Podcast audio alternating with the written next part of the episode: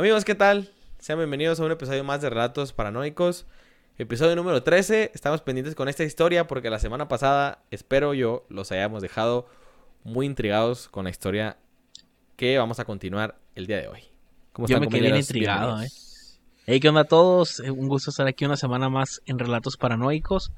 Y sí, yo me quedé bastante intrigado con la historia de del pozo de Mel Waters y ya quiero saber qué, qué, es lo que sigue, ¿no? Pasó?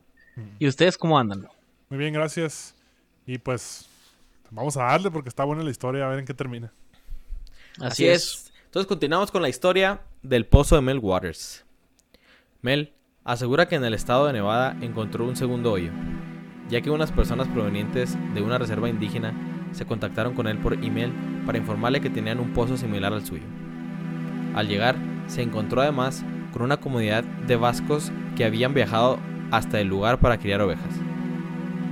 Los pobladores le contaron que, sus ancestros habían llegado desde el país vasco en el siglo XIX y se habían encontrado con un extraño agujero en aquellas tierras, y que tenía una especie de reborde similar al anterior, pero hecho de un metal que nadie podía identificar, y que, pese a haber recibido diferentes tipos de golpes, no emitía sonido alguno. Como el otro agujero, Mel no esperó para hacer experimentos con los vascos, para empezar bajaron una cubeta llena de hielo hacia las profundidades del hoyo, pero el hielo no solo salió intacto, además se hallaba tibio al tacto. Uno de sus amigos decidió experimentar con el extraño hielo tibio. Lo llevó a su cabaña, lo colocó en su estufa de leña y le prendió fuego. Según contó Mel, aquel montón de hielo mantuvo la cabaña cálida durante el invierno, y él creía que, quizá aún emitía calor. Mel y los vascos continuaron repitiendo sus experimentos, obteniendo resultados diversos. No siempre el hielo emergía como la primera vez. Uno de los vascos quiso descender hacia las profundidades, pero los demás lo hicieron desistir de su idea. Se veía algo allí que podía hacer semejante cambio en un pedazo de hielo que le podría hacer a un ser humano. Si bien la idea de bajar un ser humano al pozo estaba descartada, la de hacer descender a un ser vivo no. Dado que se trataba de una zona de cría de ovejas, el grupo consiguió una oveja a la que se dispusieron a bajar al pozo. El animal, al igual que los vistos por Mel en su anterior experiencia, no quería saber nada de acercarse al lugar, a tal punto que para ser Mel una persona que se describe a sí misma como muy respetuosa por los animales, no tuvo ningún reparo en permitir que dejaran inconsciente a la oveja de un golpe para ponerla en una especie de canasta y hacerla descender. Para cuando el animal recuperó la conciencia, dice Mel, comenzó a hacer ruidos horribles, y cuanto más bajaba, más horrorosos se volvían estos, hasta que de golpe todo sonido cesó y en su lugar comenzó una especie de movimiento que hacía oscilar la cuerda. En ese momento, cuando el rollo se acabó, decidieron dejar su carga durante una media hora en lo profundo. Desde afuera, la caja se veía sana, pero la abeja ascendió muerta. Decidieron diseccionarla. Su interior parecía cocido. En medio del cuerpo del animal había aparecido un enorme tumor. No había pulmones ni corazón, solo esa formación gelatinosa. Pero en realidad, lo que creían era un tumor tenía pulso. Para esa altura, Arbel no pudo más que exclamar: Un tumor pulsante, Mel. Como el mismo tono con el que otra gente usa para decir: Por favor, no sigas, me siento mal. Y así como si nada, del tumor salió lo que Mel describe como una especie de foca bebé, mutante, con ojos humanos, conectada a la extraña masa por algo que se veía como un cordón umbilical. Mel cuenta que uno de los vascos sugirió matarlo, no lo hicieron, y él mismo en un momento se aproximó a la mesa para evitar que el ser se cayera. Lo tomó entre sus manos y lo bajó hacia el piso. Al querer limpiarse las manos se dio cuenta de que aquel ser olía a ozono. Mel dijo que echó al ser de vuelta al foso junto con los restos de la oveja, pero que de ese encuentro salió cambiado en más de un sentido. No solo dijo que esa fue una experiencia movilizadora a nivel emocional, sino que además que durante su encuentro aquella criatura lo curó de un cáncer de esófago que estaba sufriendo y a causa del cual, según los médicos, no le daban más de seis meses de vida. Antes de irse a Nevada, Mel cuenta que uno de los ancianos de la comunidad vasca se le acercó para decirle que desde hace mucho sabían que el hoyo era un lugar espiritual y que la historia de la criatura que salió de ahí no lo sorprendía.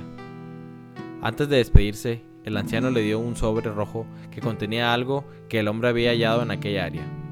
Al abrirlo, Mel vio que tenía en su interior una moneda de 10 centavos con la cara de Roosevelt, acuñada en 1943. En diciembre de 2002, Mel Waters hizo su última aparición en Coast to Coast AM para poner al conductor y a los oyentes al día respecto a su historia. Según su relato, alrededor del poblado había estado sobrevolando helicópteros y le informaron que el aro de metal que rodeaba el foso se volvió invisible cuando el observador se alejaba de cierta distancia. Y si hablamos de objetos que desaparecen a la distancia, Mel jura que un fenómeno similar se daba con la misteriosa moneda de 10 centavos, que desaparecían a la vista si uno se alejaba de ella a 4.5 metros, y que tampoco aparecía en filmaciones ni podía ser escaneada digitalmente. Además, Mel también llegó con novedades respecto al hielo combustible. El hombre que lo había llevado a su cabaña para quemarlo le contó que en los siguientes meses en su cabaña el aire se empezó a sentir seco. A menudo él se sentía con mucha sed y su piel se deshidrataba. Entonces puso una jarra con agua sobre la estufa, esperando que cuando el agua se evaporara humidificara el ambiente y contrarrestar así la sequedad del lugar provocada por el hielo. Pero dejó de lado esta solución cuando notó que era inútil. El vapor, en vez de dispersarse, normalmente era absorbido por una fuerza que provenía de la estufa, es decir, del mismo hielo.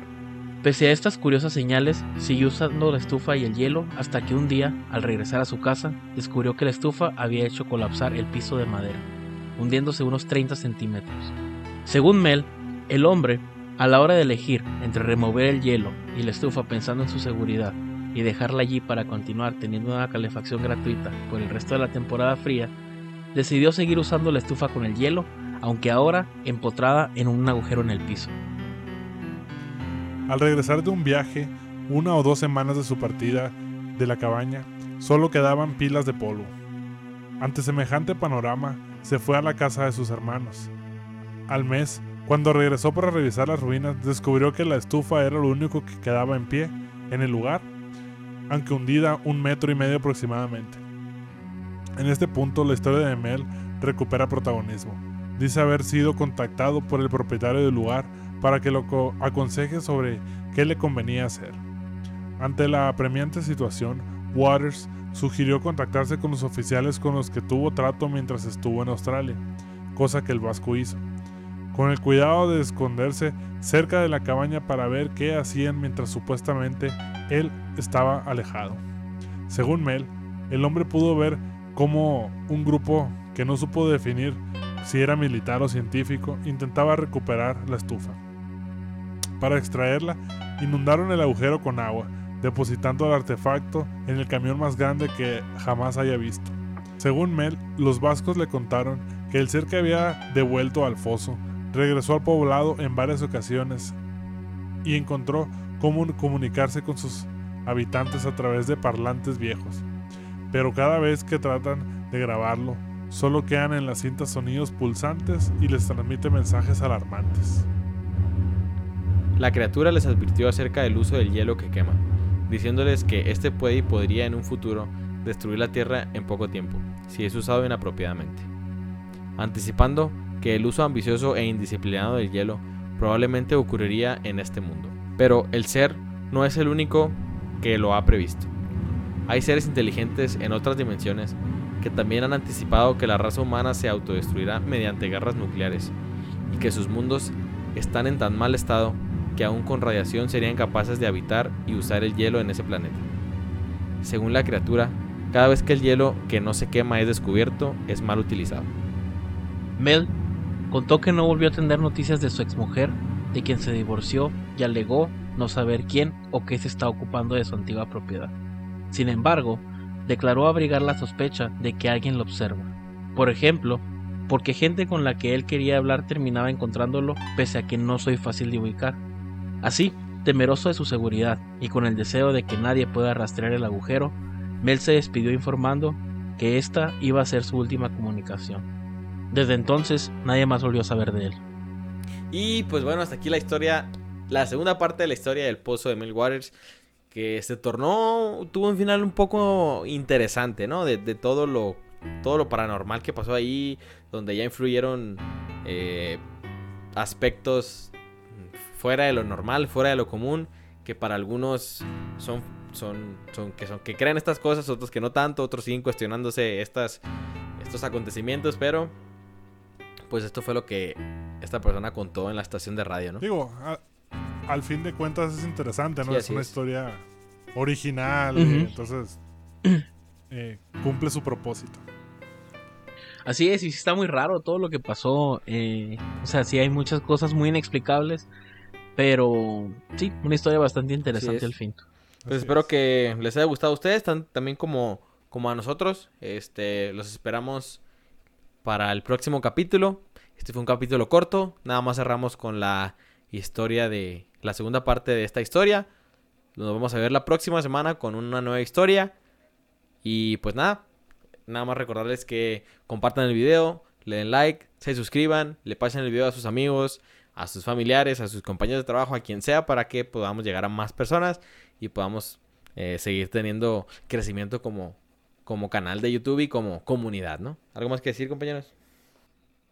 De mi parte sería todo. Espero lo hayan disfrutado. Y pues muchas gracias, ¿no? Un honor estar aquí. Un episodio más con ustedes. Así es, digo lo mismo, un honor estar aquí con ustedes. Y gracias a, los, a las personas que nos ven semana a semana. Y esperamos seguir creciendo. Claro que sí, pues Así es. entonces nos vemos la próxima semana con nueva historia. Hasta la próxima. Adiós. Adiós.